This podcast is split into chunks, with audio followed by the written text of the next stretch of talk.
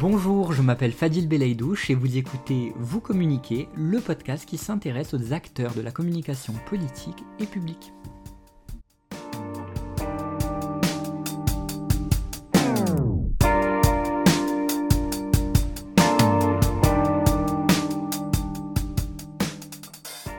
Et aujourd'hui, pour ce second épisode, nous allons découvrir une nouvelle face de la communication politique et publique, à savoir celle du lobbying. Et pour parler de ça, j'ai le plaisir d'avoir pour invité un, lobbyiste avec une longue carrière et beaucoup d'expérience. Monsieur, bonjour, pouvez-vous vous présenter et nous présenter votre parcours? Bonjour, donc je suis Marc Tessier-Dorfeuille, directeur fondateur de l'agence Comme Public, que j'ai créée maintenant il y a 27 ans, donc ça fait déjà un certain temps. On est aujourd'hui 38 collaborateurs. J'ai commencé par faire euh, du droit, j'ai une licence en droit, j'ai loupé ma maîtrise parce que je faisais des manifestations à l'époque, mais j'apprenais plus en manifestant ou en commençant à être un militant à chiracien et en travaillant avec de grandes personnalités politiques qu'en faisant des études. Donc, in fine, euh, je pense que j'ai beaucoup plus appris sur le terrain. Et j'ai eu la chance d'être un, des plus jeunes élus de Paris à l'époque auprès d'Alain de Vaquet, puisque j'avais. J'étais à ses côtés au moment de sa démission, euh, puisque vous l'avez compris, j'étais chiracien. Mais parallèlement à ça, j'ai euh, créé très en amont une association droit de cité. Euh, avec un élu socialiste du Havre, persuadé et convaincu qu'il y avait des sujets euh, sur lesquels on pouvait être d'accord entre la droite et la gauche. À l'époque, cette association portait la place de l'eau dans la ville, la place des personnes âgées et la place du vélo. Vous voyez, et ça remonte tout ça à près de 28 ans. Euh, et on s'était dit qu'il y a quand même des sujets euh, qui permettraient de poser les armes et de discuter et de construire ensemble lorsqu'on est jeune élu.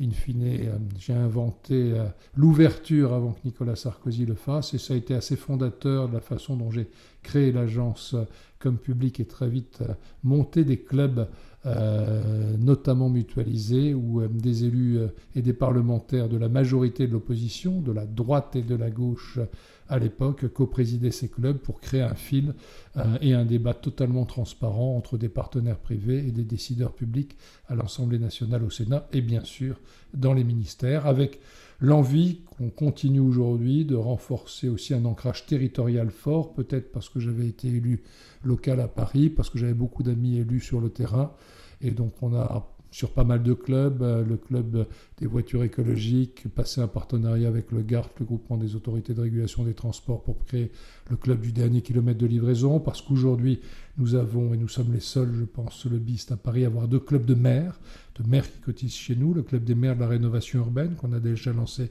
il y a plus de dix ans, et il y a deux ans, le, club cœur de ville pour accompagner la politique du gouvernement et en ayant des élus euh, de toute tendance qui cotisent chez nous et qui viennent trouver tout simplement déjà un lieu de dialogue entre eux avant d'être un lieu de mutualisation et de communication vers les parlementaires euh, pour peser bien sûr sur les évolutions législatives nécessaires sur tous ces sujets.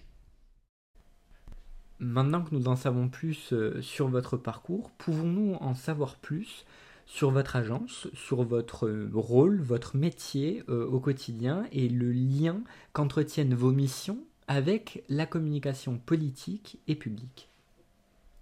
L'agence comme public, euh, on pourrait croire qu'on fait de la communication politique et publique, on en fait mais différemment. En fait, on fait le lien entre les entreprises et les hommes politiques et les décisions qu'ils doivent être amenés à prendre ou porter, les idées qu'ils peuvent porter à l'Assemblée ou tout simplement, même médiatiquement.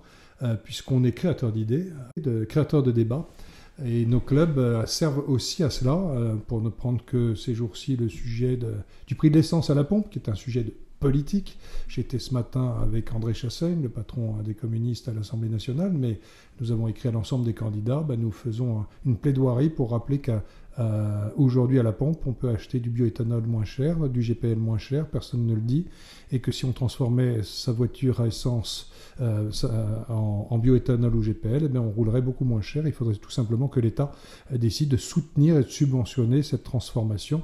Il y a d'un côté la prime à la casse pour l'électrique, on pourrait trouver des primes de transformation. Donc on crée du contenu, et l'idée c'est que les hommes politiques s'en emparent. Donc on est un intermédiaire entre des partenaires qui viennent cotiser dans nos clubs ou des membres directs qui ont besoin de dialoguer avec les pouvoirs publics. Nous avons organisé euh, euh, la semaine dernière un déjeuner avec Franck Rister dans le cadre du club de la table française qui était à, l'écoute de nos partenaires et la semaine prochaine au Salon de l'agriculture, on présentera 10 idées demain pour l'agroalimentaire en direction de l'ensemble des candidats pour pouvoir être écoutés. Puis nous accompagnons ces jours-ci, par exemple, la filière bois, puisque là on est en pleine présidentielle, donc on est en pleine communication publique et politique, où des syndicats ont besoin d'écrire, euh, d'avoir des gens qui vont les aider à, traduire leurs idées en 23 points pour la filière bois, qui va être présentée à l'ensemble des candidats à la présidentielle.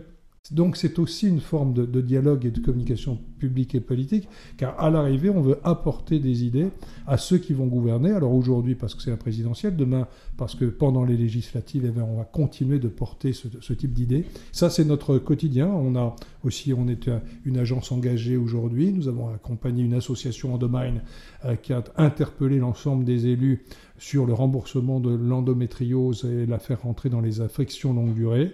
On a plutôt bien bossé puisqu'on a mobilisé 350 parlementaires qui ont signé un courrier à Olivier Véran il y a un an et qui a enfin ouvert le débat de ce remboursement. Et vous avez peut-être vu il y a trois semaines le chef de l'État s'emparer du dossier parce que la réalité c'est que 10 à 20% des femmes aujourd'hui ont l'endométriose. C'est donc à, un moment des élections quelque chose euh, euh, qui intéresse tout le monde. Donc voilà, on a un métier extrêmement divers. Aujourd'hui, on est sur six pôles ici un pôle agroalimentaire, un pôle bois et énergie, un pôle mobilité euh, et énergie, un pôle urbanisme avec nos deux clubs d'élus que j'ai cités tout à l'heure, un pôle santé et prévention et vieillissement, et aussi très présent sur l'économie circulaire. Le dernier qu'on a pu créer, c'est l'Alliance Neutralité Carbone c'est notre travail au quotidien, c'est d'écouter des partenaires privés, de transformer leurs besoins en suggestions politiques pour changer euh, aujourd'hui euh, l'évolution législative qui doit accompagner ces évolutions sociétales. Évoquons euh, maintenant un petit peu plus l'avenir, si vous voulez bien. Selon vous, à quoi va ressembler la communication politique et publique de demain et à quoi va ressembler le lobbying dans les années à venir? L'avenir du lobbying, euh, nous, on en a rarement autant fait. Donc, tant qu'il y aura de la démocratie, il y aura du lobbying. Parce que sinon, ça veut dire que s'il n'y a pas de lobbyiste pour représenter des intérêts euh, aujourd'hui de petites entreprises, de moyennes ou grandes, ou de manière collective, il y aura un problème démocratique dans le pays.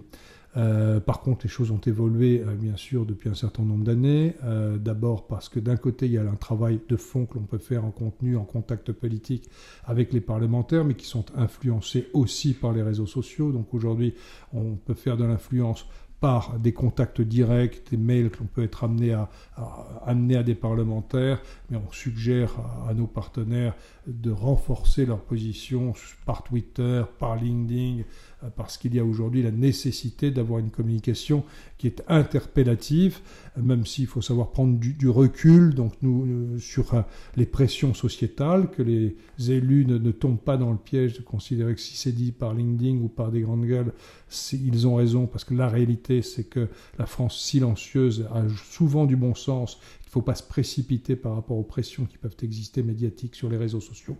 Ça, c'est un des dangers, c'est de croire sous prétexte qu'on est interpellé. Euh, regardez, aujourd'hui, il y a une pression absolument dingue des antivax qui font même de la pression euh, d'intimidation sur les parlementaires. Ils ne doivent pas pour autant reculer. Il y a 95% des gens qui sont d'accord avec eux et qui sont ravis de s'être vaccinés. Donc voilà, il faut faire attention à l'effet déformant qu'il peut y avoir aujourd'hui des réseaux sociaux, d'un certain nombre de, prises de position qui sont mises en avant par les médias, garder ce recul, euh, garder sa liberté de conscience des élus. Les lébistes sont là simplement pour dire, ben voilà, nous, quelle est notre opinion, ce que l'on vous suggère, mais l'élu gardera toujours cette liberté très forte de, décider, sachant quand même qu'avec ces majorités aujourd'hui euh, que l'on a eues depuis des années euh, totales de ceux qui gouvernent, ben, in fine, il y a quand même eu une petite perte de pouvoir euh, du rôle des parlementaires, indéniablement au profit du gouvernement et du chef de l'État lorsqu'on a une majorité absolue. Beaucoup pensent que si Emmanuel Macron est amené à être élu, il ne pourra pas avoir de majorité absolue, ce qui sera intéressant, par ce que nouveau euh, en termes démocratiques depuis maintenant plusieurs années. Ça fait longtemps qu'on n'a pas eu, pas eu de majorité relative à l'Assemblée. Euh, mais les lobbyistes continuent tout simplement d'être simples intermédiaires. Euh, des passeurs, pour des gens qui ne savent pas comment on doit s'adresser d'une part aux décideurs politiques le législateur et la construction de la légistique, mais aussi aux administrations qui ont une grande partie du pouvoir décisionnel et sur lequel, sur plein de sujets techniques, il faut continuer de, renforcer. Donc tant qu'il y aura de la démocratie, il y aura besoin de lobbyistes, tant qu'il y aura euh, des entreprises euh, qui finalement construisent la société de demain et qui vont de temps en temps beaucoup plus vite que l'évolution législative, mais il faudra des gens pour expliquer ce que ça veut dire.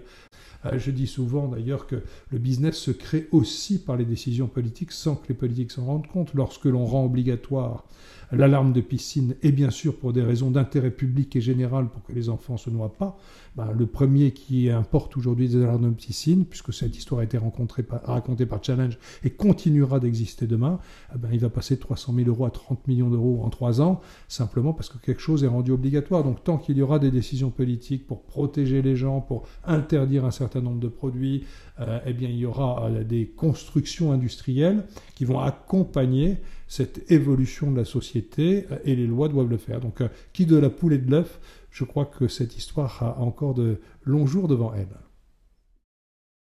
Nous arrivons maintenant à la fin de l'entretien. Je vais donc vous poser ma dernière question. Êtes-vous un acteur de la communication politique et publique? Moi, je considère que je suis un... Je fais de l'intermédiation entre le privé et le public, mais dans la communication publique et politique, il y a des prises de décision sur des sujets de société. Donc on est, des influenceurs indéniablement, mais en, toute transparence dans ce que l'on fait depuis toujours, euh, d'une part parce qu'on est à la haute autorité de la transparence de la vie publique, d'autre part parce qu'avec nos clubs, nous communiquons sur tout ce que l'on fait de manière collective, puisque toute réunion que l'on organise donne naissance à un compte-rendu qui est adressé à tout le monde, et donc il y a une forme de libre expression que l'on peut porter. Et si euh, on a des idées qui arrivent dans le débat politique parce que euh, les euh, candidats à la présidence de la République s'en emparent ou d'autres, oui, on a finalement un rôle de communication publique indirect, c'est-à-dire que les politiques viennent chercher chez nous, picorer de l'information qui peut les aider à construire leur propre discours, leur propre réflexion pour construire la vie politique de demain.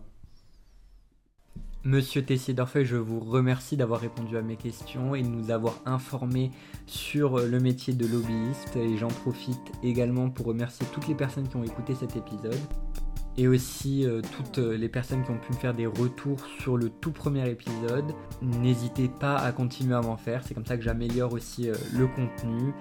Et je vous dis à tous à très vite pour un nouvel épisode de Vous communiquer.